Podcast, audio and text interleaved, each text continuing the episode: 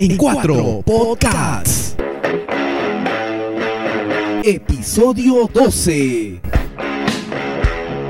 Hola, hola, ¿qué tal? ¿Cómo están? Bienvenidos y bienvenidas en Cuatro Podcasts, el podcast que crece cada semana, tanto en todas nuestras plataformas Spotify, Google Podcasts, Apple Podcasts y www.orbitaradio.com.p los sábados a las 7. No te olvides de escuchar este episodio. ¿Qué tal Miguel? ¿Qué tal Vicente? ¿Cómo está gente? El panorama político sigue movido, todavía estamos a la expectativa de lo que puede ocurrir. Vamos a darles mayores datos en los próximos minutos. ¿Qué tal muchachos? ¿Cómo les fue durante la semana? Miguel, Paul. Bien, bien. Una bien. semana fría, ¿no? En toda Ah. la costa peruana. Con la parada, con la parada. Bastante frío, bastante. No, frío en el medio ambiente. Y frío también el saludo de Mechita Todo estuvo frío. con Todo Vizcarra, ¿no? helado. Todo Helado. estuvo frío esta semana. Pero bueno, aquí estamos con mucha energía y muchas pilas para desarrollar este episodio número 12. Y a propósito de helado, hoy día es el día de la cerveza. Uy, qué rico. Oh, salud, salud. Helada. Salud, Salud, salud, salud, salud. salud. Bueno, estamos grabando, ¿no? Estamos grabando hoy viernes el- este episodio 12 y sí, pues es el día de la cerveza, así que un gran salud. Para los que nos escuchan ahí en el teléfono, en el televisor, en, en el auto, siempre acompañándonos. Así que vamos a iniciar hoy día, habla- vamos a hablar de la basura, de la basura que hay en Trujillo. Uy. ¿A quién te refieres? Eh, No, no, hay varios, ¿eh? hay La basura literal, hermano. Ya, ya, ya. Esto es, pero espantoso en La todas que- las calles. La basura que apesta. Así Sí. que Trujillo huele mal. Tanto así lo que está pasando en el Congreso, lo que está pasando. También huele mal. Todo huele mal. Sí, vamos a hablar de los panamericanos. De los, la ley del plástico. Ah, la Uy. ley del plástico. Y que entró en vigencia. Las bolsitas de plástico Uy, ahora cuestan. A 10 Ya centavos. no te dan bolsas. Así que Ya de no. eso y mucho más vamos a hablar aquí en Cuatro Podcasts. Iniciamos programa En Cuatro Podcasts.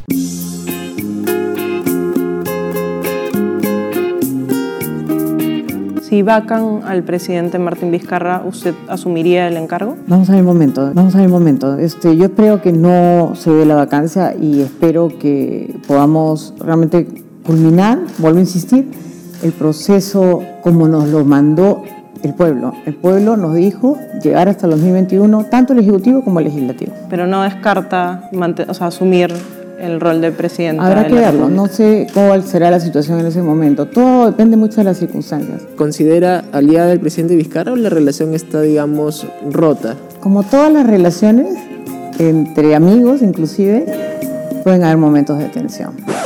No cabe dudas que la mujer de la semana fue la señora Mercedes Rosalba Arao Fernández. Rosalba. Rosalba. Rosalba. No sabía que Una, Mechita ro- se una rosita. Rosalba. Mechita de mis ensueños. Rosalba. Mechita peligrosa. Oiga, pero. Acá lo advertimos la semana pasada. Sí, sí, sí, advertimos, pusimos este sobre aviso a todos que ella finalmente era la pieza clave en todo este entramado. Peligrosa. todo este- peligrosa, ¿no? Bella y peligrosa.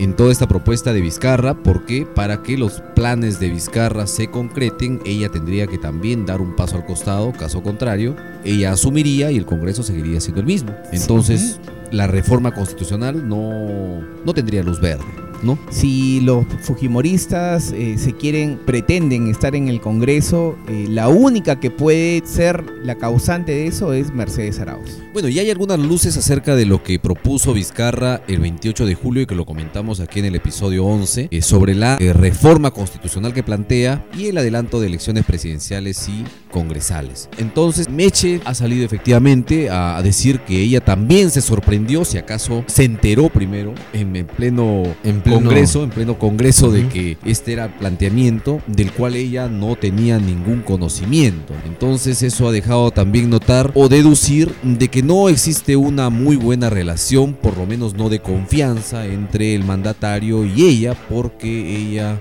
no se enteró hasta el mismo día del mensaje de lo que ya se había acordado cuatro días antes. No tengo una ambición especial, es más, no es muy grato recibir una papa caliente, ¿no? O sea, la situación sería más muy complicada. Yo, personalmente, voy a tratar de convencerlo de que permanezca hasta el 2021, porque creo que es lo más saludable para nuestro país. A partir de allí, Mercedes Araos se nota que se resintió. Sí. Se resintió, hablando políticamente, obviamente, ¿no? Ha ido marcando distancia poco a poco de la imagen y de, y de la relación que tenía con el presidente Vizcarra. A tal extremo de que el primer momento en que se nota esta distancia es precisamente en la parada militar, en el saludo, donde ella rápidamente le da la mano de manera muy fría, termina el saludo, se nota clarísimo que retira la mano. Es casi indiferente, ¿no? Digamos que Protocolar. la comunicación no verbal, como la semana pasada decía es como Rolando si, como si te Alburqueque, encontrás con la ex, ¿no? la, la comunicación no verbal deja entrever tu real forma de pensar. Luego, Vizcarra ha tratado de acercarse a Mercedes Arauz. Al día siguiente de, de el discurso en el Congreso, automáticamente del Solar ha ido a visitar a Mercedes Arauz en su casa. Ajá. A A no- explicarle un poco. exactamente. Recién levantadita, salió con legañas y su pijama y atenderlo a, a Don Panta. Y le ha pedido disculpas a nombre del presidente de la República. Ajá. Ella igual se ha hecho, ha asumido la posición de muy digna y no le ha aceptado las disculpas. Luego, Mercedes Arauz se ha reunido con Vizcarra para hablar del... Pero eso, eso, ojo, eso ha sido ya el 31 de julio. claro, más adelante, obviamente, el tiempo tres días, avanzando. des- tres días Claro. después, ¿eh? Ojo.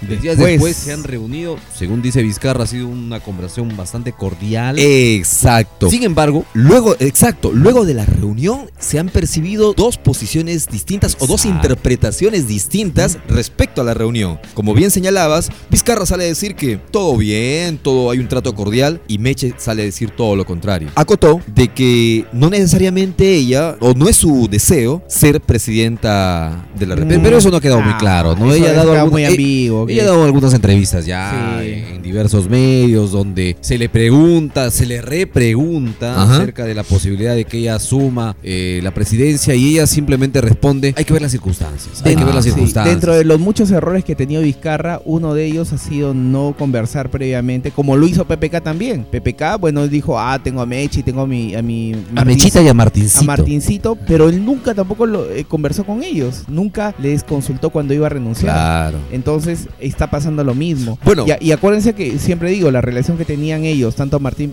Martín Vizcarra como Mercedes Arauz, no era de las mejores en el mismo gobierno de PPK. Desde antes, Desde eso, antes, es lo que, sí. eso es lo que yo quería notar también. Desde antes la relación no ha sido buena, no es que eran, eh, No eran una- compatibles. Exacto, la- esa es la palabra. Sí. Es que, bueno, es que bueno, ahí viene la teoría Bruce.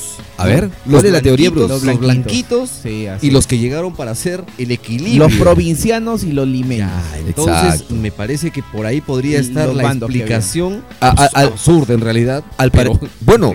A ver, de repente una teoría, esto es una teoría, no estamos afirmando que sea cierto. De repente Meche tiene una visión del gobierno un poco más orientada a fortalecer la economía, eh, la, El la, inver- quo. sí, la inversión Sí. de la, de la Las capi- grandes, del capital. Los grandes capitales. de los grandes capitales, quo. for- Sí. exacto, fortalecer el desarrollo empresarial, mientras Vizcarra, por lo que estamos viendo hasta ahora, Está- al parecer está más orientado a, A las a- provincias, a a sintonizar los- con el pueblo, Con el pueblo, sí. con las provincias. Entonces, quieras o no, oye, todos sabemos que son dos posiciones Dos, totalmente opuestas. divergentes. Pero ¿no? en este Opuestas. caso, en este caso cualquiera de las dos opciones eh, amerita tomar partido contra la corrupción, que Ah, es el claro. tema del momento. Allí, O sea, más allá de las pretensiones Por que ahí- tenga cada uno de ellos, me Ajá. parece que la lucha contra la corrupción debe ser algo que en ambos casos deben coincidir, ¿no? ¿Y cómo se logra aquello? Por allí no? se debería empezar, ¿no? Debería haber un punto de quiebre. Y, y ahorita, por ejemplo, los que se están eh, metiendo eh, debajo de las faldas de Mechita son tanto el Fujimorismo en primer lugar, el aprismo y todos los sectores conservadores, rancios que tiene eh, la política peruana. Acuérdense que Mechita pues se dio a conocer por el TLC por Estados Unidos con, con Ferrero. Precisamente por eso señalábamos que 2004, tiene una en orientación, Toledo, una orientación más a la promoción del- de la empresa privada. Sí, Aparte eh, que es de profesión economista, me Sí, parece, ¿no? economista. Además que el, la- el que lo hace debutar ya en la política fue su gran amigo Alan García. Perdón, ¿lo hace qué? Debutar. Ah, muy bien. Debutó con Alan. Debutó Ajá, con- bueno, parecer. las leyendas, ¿no? Este, ¿Urbanas? Urbanas. Políticas. Dicen, que por ahí, ¿no? Dicen, por hubo- Malas lenguas. las malas Las lenguas. malas sobre- lenguas, sí, sí, sí, sí. Pero eh, el rumor. a ver, ni bien, ni bien Alan García tomó eh, este el gobierno, tomó el gobierno en el 2006, acuérdense que eh, Mercedes Arauz ha sido su ministra preferida. Es como, a ver, como Alfred Hitchcock tuvo a, a su musa inspiradora, o, o, o este... mm, O Quentin Tarantino. o Quentin Tarantino, o Woody Allen con Uma Thurman, o Woody Allen. O Don Quijote de Dulcinea, algo así. Claro, porque miren, Esa última. Mercedes Arauz ha sido ministra del gobierno del fenecido AGP. mandatario aprista. AGP. Ajá. Ministra de Comercio Exterior y Turismo en el, 2000 en el 2006 a 2009. Ministra de la Producción. Ministra de Economía y Finanzas. ¿Ah? ¿Qué tal? O sea, fue- todos esos cuadros en el gobierno aprista. en el gobierno aprista fue Mm. eh, se mantuvo hasta el 2010. O Son sea, engreídas. era la engreída Y, al- el gobier- del gobernante. y en el 2010, Noviembre de 2010 lo lanzan como candidata a la presidencia. Vivamos todos juntos esta gran oportunidad. Meche Araos, presidenta. es decir, candidata por el APRA. Así es. Luego Meche Y la- reaparece. Y la están, lo que tengo off the record y algunas informaciones la Ajá. están convenciendo tanto que la están endureciendo. Y sí, o sea, si hay una cuestión de que Vizcarra por ahí flaquee y algo, van a, tratar de vacarlo para que ella asuma la presidencia. Eso está, eso está, ya es un hecho. Ahora, para un poquito seguir completando la historia sobre Mercedes Arao que la planteaste, sí, Mechita, todos los cinco años de Ollanta ella desaparece del terreno político, ¿no? Vuelve a aparecer en el 2016 cuando Pedro Pablo Kuczynski la lleva como segunda, vez, segunda Correcto. vicepresidenta en su plancha. ¿no? Y ojo, tal vez la discordia surja porque, como dijo Bruce, me parece que lo deslizó también, la que iba a ocupar la primera vicepresidencia era Mechita. Ajá. Y luego Buen estaba punto. y luego estaba Vizcarra. Ajá. Pero, a fin Pero- de darle la cuota. La estrategia política, Sí, la cuota este marginal, provincial.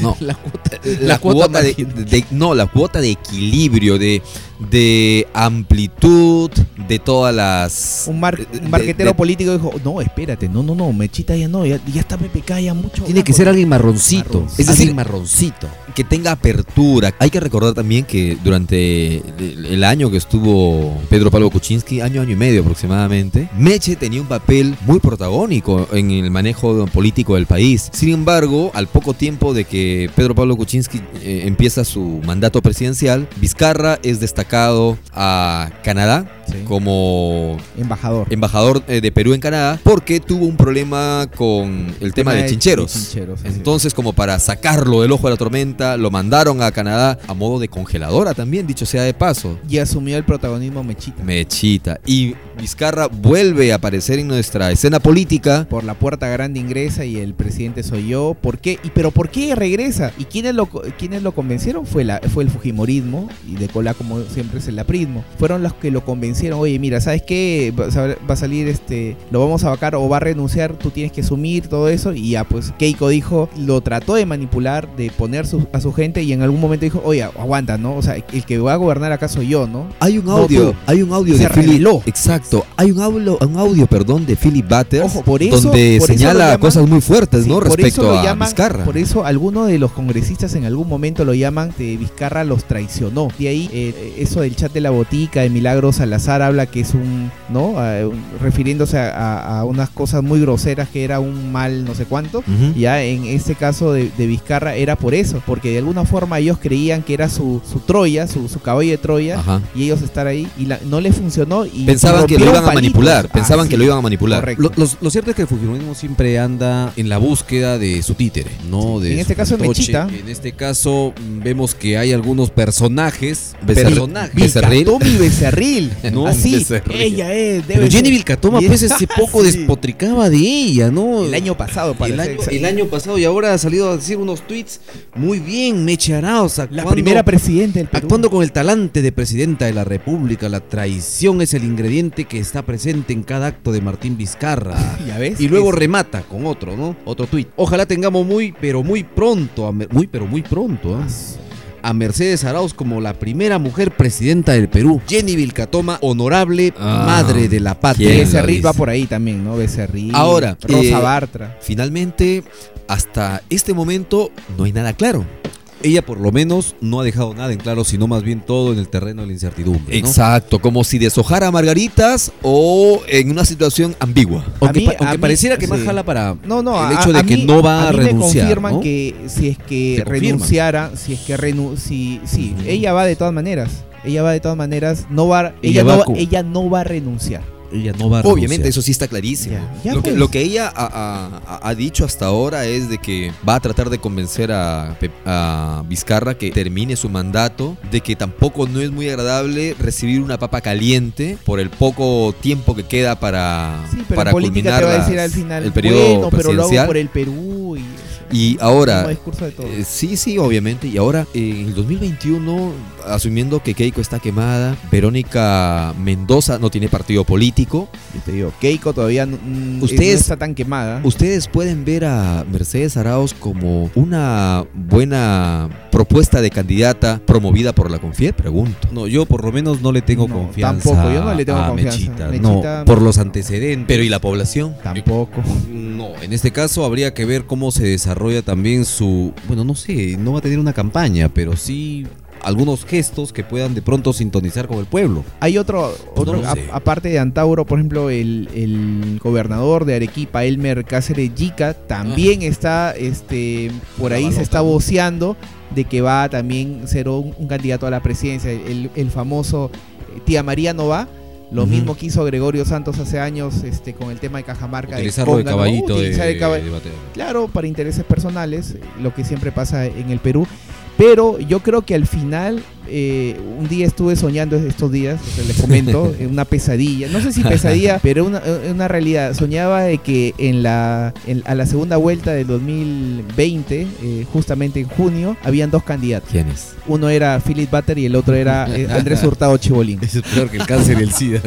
Eso bueno. no, eso ya es, este, que es Mocos y babas. Sí, Ah, bueno. yo creo que con, ese, con esa conclusión Pero vamos a terminar ojo, este ojo, bloque. gente ah, que nos escucha, no suena nada descabellado. O sea, Trump ganó en Estados Unidos. O sea, eh, Susy Díaz ganó hace unos 20, 20, 20 tantos años acá en el Perú.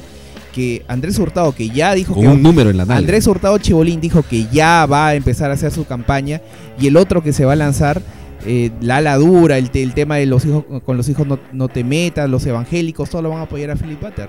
Él va a ser, según dicen, uno de los abanderados de, de- de todo esto si es que a- si es que No Keiko veo. ¿no? Ah, A, bueno. a- a Andrés Hurtado Chibolín, tú sabes que cuando un candidato va No, adquiriendo... y está confirmado lo de Andrés Hurtado. Pero ¿ah? escúchame, tú sabes muy bien que cuando un personaje va adquiriendo protagonismo político, va sintonizando con el pueblo, automáticamente las fuerzas políticas contrarias buscan cómo traérselo abajo, como se lo trajeron a César Acuña, por ejemplo, con el tema de la tesis. Y a Julio Guzmán. Y a Julio, bueno, yo creo que a, a Chibolín se lo tumban rapidísimo. Bueno, pero a eso iba. un ¿no? soplido, ¿no? A eso iba, ¿no? Eh, por, ejemplo, por ejemplo, para, para la libertad o por la libertad, habría un candidato, por lo menos un candidato a la presidencia, que Ajá.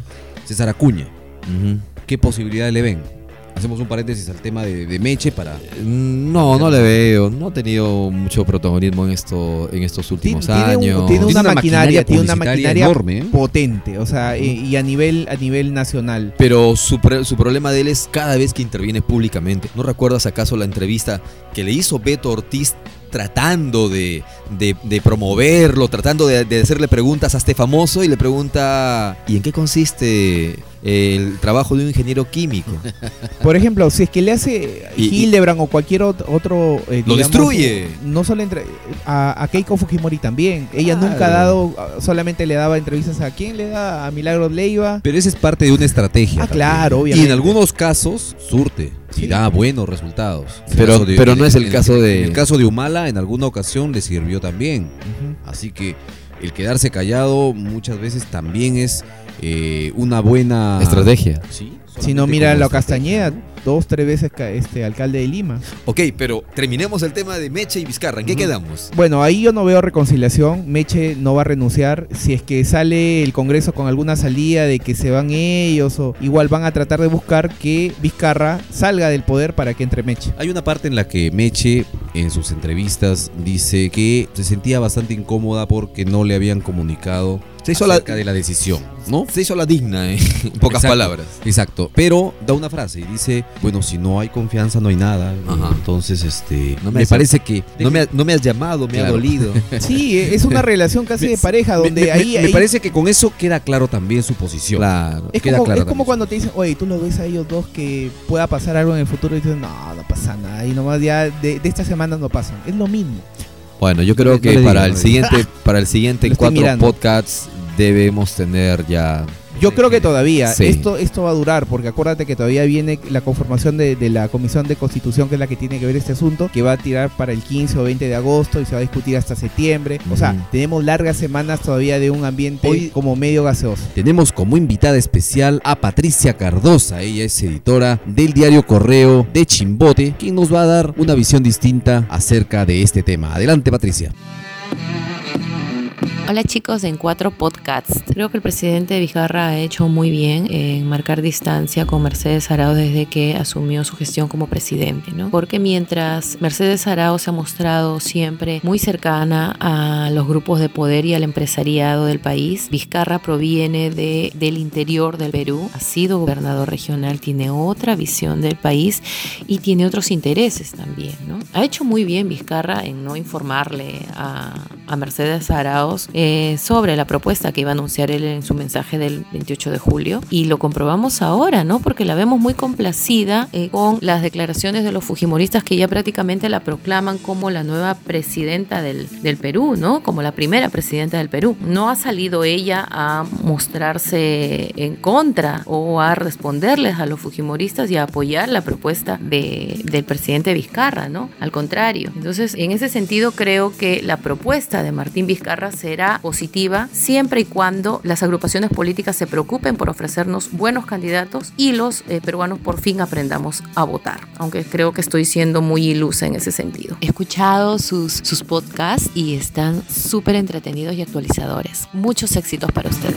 Gracias, Patricia. Gracias por tu colaboración. Y así cada semana vamos a tener un invitado especial. importante la opinión femenina, ¿verdad? la, la mirada mirada- que nos la, la mirada, mirada de que mujer. exacto que le da Patricia Cardosa al tema. Así que muchachos, hasta aquí este, este bloque. Vamos a algo importante y regresamos con la basura. En Trujillo, Así otro es. tema. Muy bien. Pausa. Regresamos. E4 Podcasts. Cuando falleció el expresidente Alan García, también la Comisión de Defensa, liderada por el congresista del Castillo, quiso distraer la atención de todos los peruanos, llamando la atención sobre si el procedimiento de detención fue el adecuado no fue el adecuado. Convocó al ministro del Interior, al comandante general de la Policía, a integrantes de la DIVIAC, para distraer la atención en temas procedimentales, cuando el hecho era uno solo, y lo dije en ese momento con total respeto, y lo puedo repetir, en ese momento el expresidente García, luego lo corroboraron un video y una carta que dejó, él había decidido acabar con su vida en el momento que la justicia le tocó la puerta. Trujillo huele mal. Y huele mal no solamente por lo que encontramos en las calles, amontonado en cada esquina Así o en las es. vermas centrales, sino también por lo que podemos encontrar en algunos en algunas instituciones públicas, ¿no? Sí, bueno, de eso depende mucho. Uno sale, sale de acá a su casa, en la esquina, ve montículos de, de bolsas de diversos colores y de, ¿no? y, y- y de varios días, eh, porque pues sí, pues parece que hubiese una desidia, ¿no? Por eso es que el Ministerio del Ambiente ha declarado en emergencia sanitaria a nueve distritos de la provincia de Trujillo. A ver, ¿qué, qué significa que haya, que haya declarado en emergencia sanitaria a estos distritos? Eh, ¿Significa que se van a apresurar los procesos para que pueda limpiarse la ciudad o ejecutar acciones que sean permanentes en, en favor de la salubridad? A ver, ¿qué, qué, qué, qué significa esto? No, no queda muy claro porque siempre hay declaratorias de emergencia y no son muy productivas que digamos, ¿no? Pero, pero lo cierto es que ahora las calles pues están prácticamente abandonadas. Están abandonadas horribles. del servicio de limpieza. Basura por todos lados. Nosotros en la mañana colgamos un, un video. Video. Que lo pueden ver en nuestra página, ojo, en nuestra página eh, de Facebook. Nuestro, fanpage. nuestro reportero móvil Así es. salió por las calles de Trujillo Nuestro dron. y casi se choca. Así es. Claro, sí, ahí se escucha clarísimo Con la basura. claxon. Con la basura. Con la basura y con un conductor que era una basura también, porque no lo dejaba pasar. Le gritaron basura. Sí, le sí. gritaron. Pero bueno, Trujillo, de los 11 distritos que tiene Trujillo, como ustedes bien ya lo han señalado, 9 distritos han sido considerados como que despojan la basura en pésimas condiciones. Los 9 distritos son, primero, Trujillo Distrito, Huanchaco, El Porvenir, La Esperanza, Salaberry, Moche, Florencia de Mora, Víctor Larco y Laredo. O sea, Según el Ministerio del Ambiente, señalan de que no tienen una buena disposición, no hay una asistencia técnica. Estos distritos en los, en los próximos 60 días deben ir mejorando la forma como despojan su O sea, basura. todo aquello que no ha podido hacerse en años van a tener que hacerlo en 60 días. Es difícil, ¿no? Ya, ¿van a hacerlo solamente para estos 60 días o va a ser de manera permanente? Eh, el- la idea es que sea eh, en forma permanente, pero muy buen punto, ¿no? No se trata solamente de poner la casa limpia Luego cada para vez que, me, visita. para que me, me, me- libren ya de la... Eh, me, me quiten el, Sí, sí, el, sí. el check negativo. Eso. Esa declaratoria también sirve para que, según nuestro alcalde, hacer el nuevo relleno sanitario que va a tener Trujillo. Muy bien dicho. Sí, y es que no teníamos relleno sanitario, tenemos botadero de basura. Que están ya colapsados. ¿eh? Ya claro, colapsó, sí, Eh, pero el hecho de que un- eh, es que lo que pasa es que un relleno sanitario cumple con ciertos requisitos, Sí. estándares, donde la basura se va despojando en forma adecuada, de tal manera que no genere un impacto negativo al medio y ambiente. la inversión es más o menos de 15 millones de soles. Exacto, en cambio un botadero de basura es un terreno, un pampón donde vas y Vas y dejas tiras. todo como sea. Entonces ahí se tendría que hablar, incluso se puede a partir de este tema hablar de reciclaje, de ir educando a la población, Exacto. de cómo deben separar, por ejemplo, los productos que son reutilizables de los que ya no se reutilizan y que despojen esto en la puerta de su casa, boten la basura, se me ocurre, por separado. Pero que también Sí. las Eso- autoridades eso- eso el sistema de recojo de basura también debería tener en cuenta eso, es decir, recoge la basura por separado, ya sea, Sí. se me ocurren diferentes camiones y a un, un viaje seguirá. Pero eso incrementa también este El- el costo. el costo. Pero el resultado es que un mejor, un mejor equilibrio con el medio ambiente, un menor Sí. impacto ambiental. Bueno, bueno, en los distritos cobran de todo, ¿no? Cuando se trata de los impuestos, incluso cobran por áreas verdes y ves tú puro cemento alrededor. A- Entonces, además, la basura, bueno, lo, perdón, lo que se puede reciclar o reutilizar también genera una industria. Sí. O sea, no es tema perdido, no es plata perdida. Yo- Imagínate, perdón, Sí. los pepeneros. Oiga, ellos pasan por tu casa y se levantan todo lo que es el plástico, botellas, lo venden.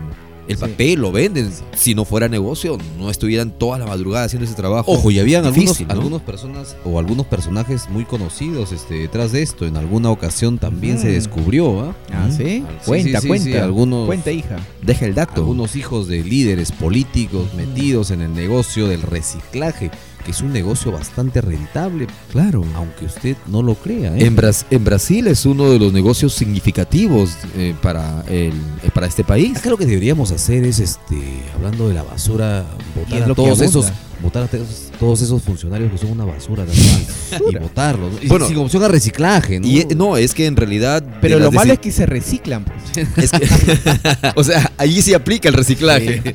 Lo que pasa es que cuando Paul habla de, de algunos funcionarios, y es que de las autoridades políticas, de las decisiones de estos Sí. funcionarios, muchas veces depende de que esto de que la basura se pueda despojar adecuadamente, depende precisamente de las decisiones que ellos toman. Pero lo que yo me doy cuenta de la responsabilidad también es nuestra, porque, a ver, hagamos un ejercicio.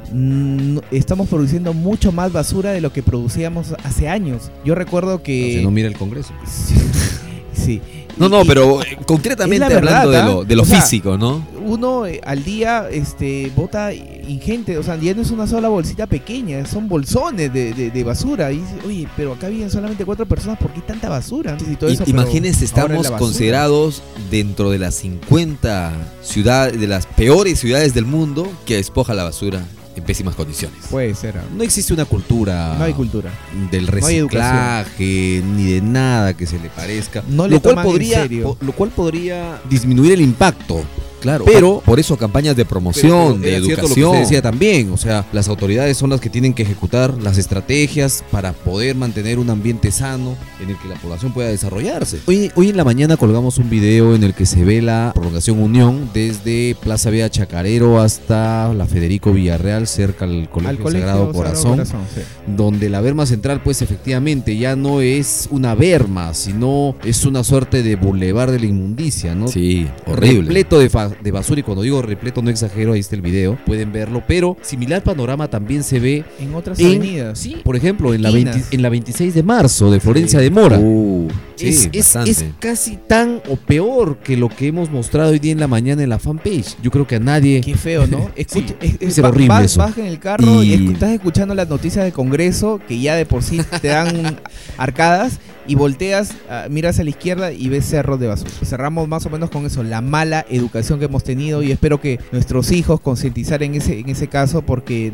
ya nosotros creo que somos una generación que ya estamos perdiendo el- el- la batalla a, a la ecología. Y a, las, Ah, ah, y a las autoridades sí. decirle que no sean tan basura, pues que por favor hagan algo con Solamente, solamente para alcanzar el dato, el nuevo, el real, el verdadero relleno sanitario que tendría la ciudad de Trujillo se va a construir de eh, El Milagro Ajá. mucho más hacia el norte, ¿no? Donde el lugar donde actualmente queda el botadero de basura que tenemos en nuestra ¿No ciudad. será una de las zonas intangibles de Chanchán? Eso estaban viendo, espero que no, porque tampoco no se puede ir muy al norte, ya si no va va a empezar el siguiente distrito, el siguiente, la siguiente provincia, que es Sí. este Chicama, ¿no? Pero hay 15 hectáreas, 15 o 20 creo que son, ¿no? El terreno destinado para este relleno sanitario, donde van, donde la, se va a ir implementando por etapas bajo ciertos Bueno, el tema del relleno yo lo vengo echando. uf, es un cuento de nunca acabar. Ahora han declarado de emergencia. bueno, Pues precisamente la declaratoria de emergencia es para eh, inyectar de la partida económica necesaria para que este relleno Para empiece a construirse. estudios. Yo le- Exacto. yo le tengo- Uy, eh, buen dato. yo, yo- solamente yo- para hacer yo- les confieso que tengo muy poca esperanza siempre que hay una declaratoria de emergencia. De aquí pasarán 60 días y seguro que estaremos sentados acá comentando. Y ojalá, espero yo, y es un deseo propio, Ajá. me esté equivocando. En mi Ojalá. poca fe. Ojalá. Ojalá que no. Eh, bueno, muchachos, vamos a algo importante. Regresamos con el tema de plásticos y luego los panamericanos. Pausa, regresamos. En cuatro podcasts. va a tener que cambiar su etiquetado y en Estados Unidos va a pasar a ser una mezcla láctea. No es leche, es una mezcla. Lo que pasa mezcla que láctea. en Estados Unidos el FDA le ha dicho que para que ella lo denomine leche, tiene que ser 100% de leche fresca y Gloria utiliza leche en polvo. Bueno, muchachos, se acabaron las bolsas. Finish. Ya no hay bolsa gratis. Ya no te vas a llenar tu casa cuando regresabas del supermercado con No. 20, 40 bolsas. La, Ya no, ya. la cocina no volverá a ser la misma sin esa bolsa mayor cu- cuyo interior está repleto de esas bolsas menores. Así Ajá, es. ajá. Uy, no. Y va sacando poco a poco para sacar la basura. Yo yo clásico eso, ¿ah? Yo pensé que pasaba solo en mi casa. No, no, no, no, no, ese es un clásico de las, un clásico de las madres. Desde el día primero ha de empezado, desde el primero de agosto ha empezado a regir una norma según la cual las bolsas plásticas en los supermercados tienen un costo. Ajá. Un costo mínimo, pero un costo al fin y al cabo. Ya no se entrega gratuitamente, sino que el usuario va a tener que pagar por ellas. Esto forma parte de un programa para concientizar acerca de los peligros de la contaminación. Yo en realidad No es tanto de un programa, es, un- es la ley 30 884. ¿De qué trata la ley? De la ley que regula el plástico de un solo uso y los recipientes. Ojo, no eso, yo también pensé hasta, hasta hoy día, pensé que eran solamente las bolsas. No, los recipientes o envases descartables. Todo lo que es de vida Tecnopor. breve, todo lo que es de vida de un solo uso y se bota. ¿No? Por ejemplo, las cañitas, Ah, las cañitas, las bolsas, los tecnopor, los platos donde te dan tu pollada, Todas esas cosas. También te van a cobrar ahora el plato de la apoyada. Claro, claro. El, el- el tema es de que el impuesto, o sea, está costando 10 céntimos en este primer año. El tema es que en 5 años llegue a costar 50 céntimos. Particularmente creo que muy poquito, debió cobrarse 50 céntimos de arranque. 5 soles ¿no? por cada bolsa. Y van a ver que la gente entiende el mensaje claramente y de una sola. Cuando te chocan el bolsillo, ahí la Sí, gente la reacciona. gente- pero, gente pero 10 céntimos se reeduca "Ya, rápido". que me, que me cobren 50 por 5 bolsas y Pero me las llevo. algo, algo que también leía, ¿no? Este, o sea, si te cobran 10 o, un- o 1.5 céntimos, ¿con eso está ya, ya solucionaste ese problema? ¿Ya, Ah, no. ya el medio ambiente se arregló? No, no, es que es- en realidad es una respuesta malcriada, pues, ¿no? O sea, el, te- el tema no es eso. El, un te- el- meme eso. Eh, sí, es un meme. Eh, En realidad, el tema es de que ir afectando a la población por el bolsillo, que es lo que lo hace reaccionar, y que poco a poco dejen de utilizar bolsas ahí, ¿ah? descartables y comiencen a cambiar el uso de estas cosas por productos como una bolsa de polietileno que tiene mayor vida útil, o bolsas de plástico, o la bolsa de tela que en la época cuando éramos niños era tan utilizada y la bolsita de tela olía rico. Pero, al pero parecer. yo, yo ayer compré, yo ayer compré una java de huevos en un supermercado muy conocido y me lo dieron efectivamente la java cubierto este con otra java, Ajá. una suerte de paquete y envuelto con plástico. Wow. Y no me dieron la bolsa, pero yo no, no entiendo en Yo dónde día está el fui a la farmacia. política Es lo mismo, o a la ¿no? ley. Es lo mismo. Sí. Yo fui hoy día, bueno, en, varias farmacias, el día de hoy ya no están entregando las bolsitas y mañana nos van a llegar las bolsas de papel. Les doy un dato. En Pero el- yo digo, las bolsas de papel también no, no Menos estamos... árboles. Menos árboles. pero el resultado es que una bolsa de, de papel para desintegrarse, desintegrarse es mucho más rápido, no afecta al medio ambiente. Pero en cambio, mucho, o en cambio, mira el río pero- Moche, pero mira las playas. Pero, te imaginas que empecemos a usar, usar este, el- a reemplazar el plástico por el papel. Menos árboles, a la ladera de Río Moche obviamente van a haber más desbordes de, de quebradas. Claro, lo ideal O sea, sería, lo ideal Eh, sería matando algo para... En este, algún momento. Desvistiendo un santo para vestir a otro, algo al- así, ¿no? No sé, yo esta ley la veo como una ley bastante convenida para algunos intereses. No la veo muy clara, tampoco le veo mucha eficacia en el propósito que dice tener. Disculpen este que sea un poco escéptico con esto, pero la verdad no, y, no. y- y es que si es que queremos abordar así en profundidad el tema, tendría que, por ejemplo, verse por qué primero no regular, controlar las empresas embotelladoras, por ejemplo, de bebidas gaseosas, que utilizan plástico también para todo. Y eso va y son lo primero que encuentras al borde del río o en la playa. Y ahí están todas las marcas, que para todo botella descartable. Y antes pensar que eran solamente botellas de vidrio. Más fácil es embotellar en un plástico que luego se desechan, pero el efecto que genera en el planeta es fuerte. pues, Bueno, el ¿no? costo-beneficio, ¿no? Claro, entonces allí, cuando tú señalabas a qué intereses realmente responden, nos invita a pensar en esos y en, otro- en todas las empresas que utilizan el plástico como empaquetamiento de su producto. Antes, antes este, y hace algunos episodios comentábamos acerca de acerca de cuando, cuando botábamos la, la basura también. Ahora para botar la basura en bolsas. Antes había una Era lata tu cajita o era o un lata. costal. Ah, sí. Un costal y ibas corriendo detrás de tu costal Eso. para recuperar. Comentaba también Sí. que las costumbres han cambiado. Han cambiado totalmente. Y en medio de esas costumbres también hemos este terminado, Nos hemos acostumbrado- terminado claro. perjudicando Nos hemos acostumbrado a lo más fácil, Nos pues, al facilismo. a la a modernidad, contaminar, sí. a lo más fácil, sí. Sí. Yo, claro, yo recuerdo que habían este, personas que corrían a veces, tú, oye, mi lata, mi lata, ¿no? Una cuadra, correcto. Una cuadra corría y ¡pum! te lo tiraban de cola y ya todavía la lata. De paso hacías ejercicio, estaba bien. Sí, Claro. sí, entonces, bueno, el ambiente y, y tu cuerpo. Mm, Creo que coincidimos, coi- co- muchachos, coincidimos cuando hablamos de que debió empezarse por un precio más alto, ¿no? Yo creo que mínimo 30 céntimos para que la gente lo piense, aunque sea. Eso pues, y, ¿no? y de la mano con temas de educativos, este, en medios de comunicación, Programas en, en- educativos, en lugar, en lugar de, de estar este, ¿no? politizando y, y- y tratando de ver este quién este jala más agua para su molino, temas educativos del, del- No, pues, el tema de, de- de Concientizar a la tema, población. concientizar a la gente y todo eso. Claro, porque si no, si solamente subes el precio 10 céntimos y no concientizas a la población, lo van a hacer el, porque pata, el pata que tiene plata va a decir, ya, ya señora, deme 10 bolsas. Y, y- Por- y- por y sol". yo, yo creo lo que dijimos al principio, incluso el que no tiene plata, total 10 bolsas le van a costar un sol, no le va a afectar mucho. Listo chicos, hasta acá el tema del plástico y bueno, vamos a seguir con más cosas. Se vienen los panamericanos, eh, vamos a comentar en el siguiente bloque, así que vamos a algo importante y regresamos. E4 Podcasts. Va a tener que cambiar su etiquetado y en Estados Unidos va a pasar a ser una mezcla láctea. No es leche, es una mezcla. Lo que pasa mezcla que en Estados Unidos el FDA le ha dicho que para que ella lo denomine leche, tiene que ser 100% de leche fresca y Gloria utiliza leche en polvo. Luego de las Olimpiadas, que es el evento deportivo más importante del mundo, están los Panamericanos. pan- Panamericano. Porque Panamericana es Canamericana. que Mickey.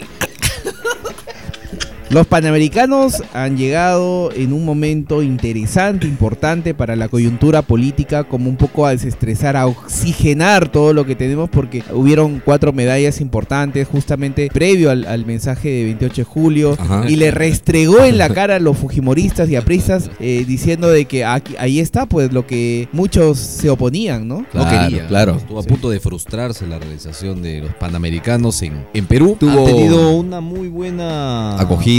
Sí, sí. y sí, un- sí. una buena imagen del Perú en el resto del mundo. Solamente el Mercurio chileno sacó una nota diciendo que el caos vehicular, eh, pues un poco era la nota y además que eh, no notaban una buena organización, que eh, el día de hoy respondió la organización de, de Lima 2019 diciendo que eso no es correcto y que todo se está desarrollando y que van a poner la valla en alta, porque cuatro años después se va a desarrollar en Chile, Claro. en Santiago. He allí el- ciudad. Sí, sí, no, sobre todo, he allí la intención de Chile cuando señala probablemente los disque el errores, errores de, sí, sí, de la actual Sin razón. Ol- Olimpiadas, ¿no? De las actuales Sí, se Olimpiadas. está llevando dentro de, de la manera. Obviamente no creo que nada es perfecto, pero dentro de lo normal, estos juegos con bastante aceptación y con resultados interesantes para los peruanos, porque no teníamos tantas medallas. Yo recuerdo el último panamericano, creo que hubieron dos o tres.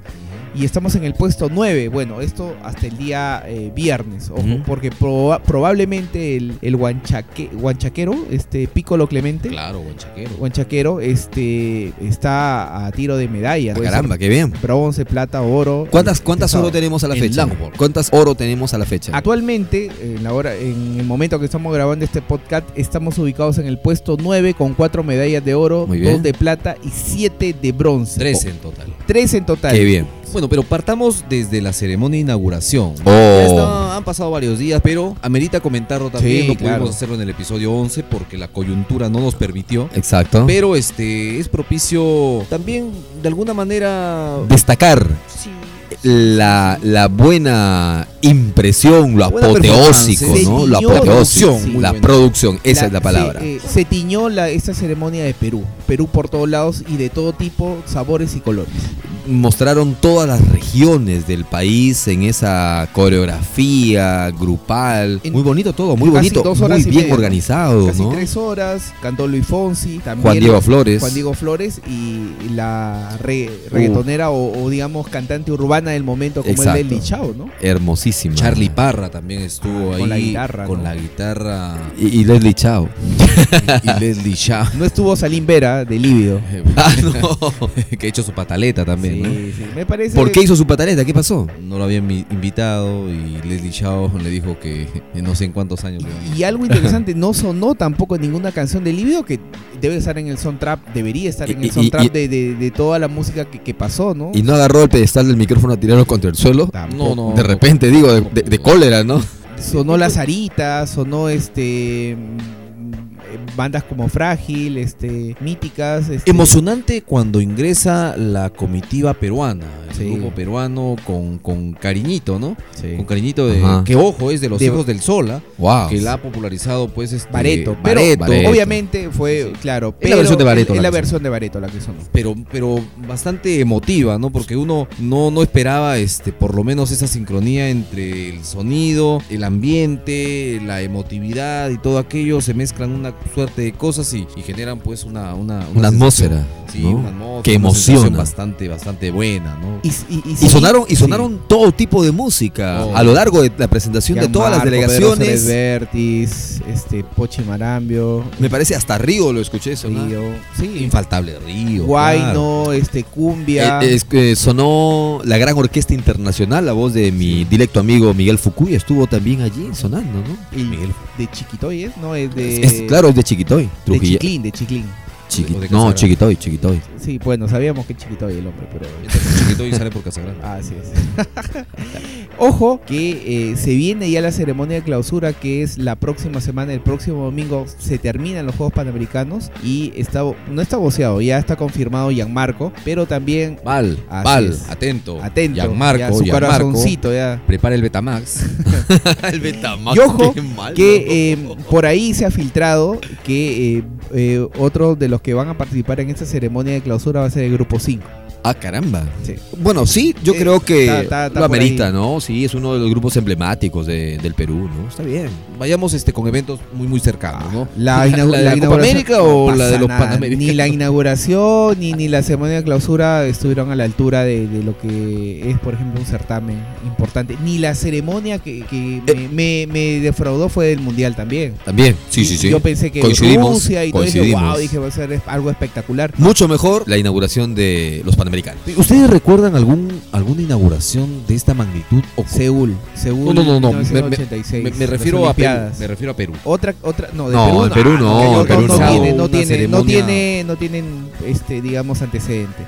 Yo me acuerdo bastante la, la Olimpiada de Barcelona 92. Kobe era la mascota y cómo se encendió el pebetero. Salió un, un, eh, un eh, de esto de arco y flecha. Arco y flecha, Ajá. ¿no? Claro, sí. y sí de recuerdo. una distancia este lanzó y se incendió el pebetero. Oh, interesante, ¿eh? Sí, sí, a mí- a mí me sorprendió. Hablo del 92, ¿no? Está muy viejo Hace ya. ¿no? tanto tiempo, wow. Bueno, yo, a mí me lo han contado en realidad, pero es bueno escuchar el testimonio viviente de Vicente una persona Así que yo lo he visto, yo lo he visto en YouTube más, hace, hace poco ahí. tiempo, ¿no? Tampoco estuvo. Ah, Tampoco. Miguel, Miguel lo ha recordado, Miguelito ¿Qué lo ha vivido, pues. ¿no? Recuerdo. Hasta luego. 50. Lo positivo que al final resultó negativo para Así es. No, resultó negativo, ah, claro, sí, sí, porque dio positivo en un examen antidoping. En varios, ¿ah? Eh, De bueno. cuatro o cinco que hubieron, y pues salió positivo para una sustancia, para un, a- para un anabólico. Uy, otra vez, porque segunda vez ya en su historia. La primera le costó una suspensión de cuatro años. Y él ha salido a decir esta mañana de que, bueno, no ha consumido ninguna sustancia que, que esté prohibida y que por el contrario, él considera que esto es una injusticia y que es el primer interesado en que esta investigación se lleve a fondo para demostrar su inocencia, porque tendría que ser muy torpe, muy tonto para, sabiendo que le ha costado cuatro años de suspensión, vuelva a reincidir en lo, lo mismo. mismo que dijo en, en la primera ocasión que surgió esto. Ah, y, ha, punto. y ha sido el mismo componente que lo han encontrado en sangre, Es que se llama eso, ¿no? estanosol, estanosol eh, este eh, esteroide anabólico que es lo que utilizan por ejemplo el que quiere pues hacer un cuerpo espectacular así Ajá. a lo a los chicos reality A lo Miguel. Esquivel. Eh, más o menos este Bueno, vamos a ver qué, qué resulta finalmente. Si le imponen una sanción, no se ha hablado de sanción todavía. Él simplemente ha salido a decir, como estaba tiene que ver Vicente, contra pruebas y todo eso sí, que va a demostrar de que él no ha ingerido sustancia prohibida alguna. Bueno, vamos a ver qué finalmente surge o qué conclusión traen los próximos días, ¿no? Claro. Si, si fuera reincidente, eh, de repente lo me definitivamente, refería, ¿no? A eso me refería, no, no sabemos, es bastante joven todavía. Es una Y pena, tiene- ¿no? tiene- 25 tiene- años. Tiene mucho talento para la disciplina que practica. Claro. Eh, de seguro, yo estoy convencido de que alguna medalla iba a lograr en estos panamericanos, alguna, si acaso no la de oro, pero alguna. Lamentable lo que le ha pasado, ¿no? Así bueno, en conclusión, los panamericanos están dejando cosas buenas. ¿eh? La infraestructura impresionante que ojalá que sea administrada de una forma adecuada. Yo creo que tanto el Estado con, con la eh, empresa privada, porque si no va a pasar lo que pasa Para- con, con- con muchos eh, escenarios del IPD, ¿no? es. Que luego se convierten en elefantes blancos y no sirve a nadie, ¿no? Sí, que se malogran, se oxidan. Aquí tenemos el estadio Chanchán, por ejemplo, el ex complejo Chicago. Hablando de disciplinas que nos dan tantas satisfacciones y en la cual no nos está yendo muy bien, es el Fútbol. ¿no? Así es. Está con un equipo eh, Sub-22. o con- Sí, sub-22, pero unos resultados que no son nada buenos. ¿no? Perdió A Norberto no le y está yendo el- bien sí. perdió y el segundo partido que jugó con Honduras eh, estuvo ganando 2 a 0 y en los 5 minutos finales le metieron los dos goles y Ups, terminó. Parece la selección de hace algunos años. Sí, pero Ajá. bueno, me parece interesante. Hay, hay algunos chicos para, para rescatar, este, pero ahí, ahí está el, el mismo. Hay varios de Alianza, de Cristal, de Cantolao, de San Martín, que van a tener seguramente alguna. Que se vayan opción. fogueando, ¿no? Se vayan fogueando, se vayan midiendo ahí, Sí, pues. yo creo que juegan sábado domingo y si pierden obviamente están totalmente eliminados, ¿no? Tendrían que ganar y golear. Hay otras disciplinas que nos vienen dando mayores satisfacciones, así que vamos a ver si el medallero finalmente nos da una cifra con, con, con nuevas preseas y con nuevos triunfadores también. Bueno muchachos, vamos llegando ya a la parte final. Este, la próxima venimos con más. Sabes que nos, eh, nos puedes encontrar también en el Facebook como en cuatro podcasts en cuatro con el número 4 obviamente. EN4. Ajá, podcasts. No, no, somos, gatos. no somos podcast, sino podcasts, porque somos Cuatro cuatro, no somos cuatro tigres, somos cuatro gatitos. Así es. Tigrillos. Tigrillitos. Así es. Entonces nos puedes ubicar en nuestro fanpage en cuatro podcasts que nos escuchas también en En orbitaradio.com.pe, en Apple Podcast, en Spotify y en, en Google Podcast. Bueno, yo creo que hasta aquí llegamos por esta edición, capítulo número 12. Toca despedirnos. Hasta la siguiente oportunidad. Y a celebrar el Día de la Cerveza. Qué rico. Salud. Salud. Cuídense. Chao. E4 Podcasts.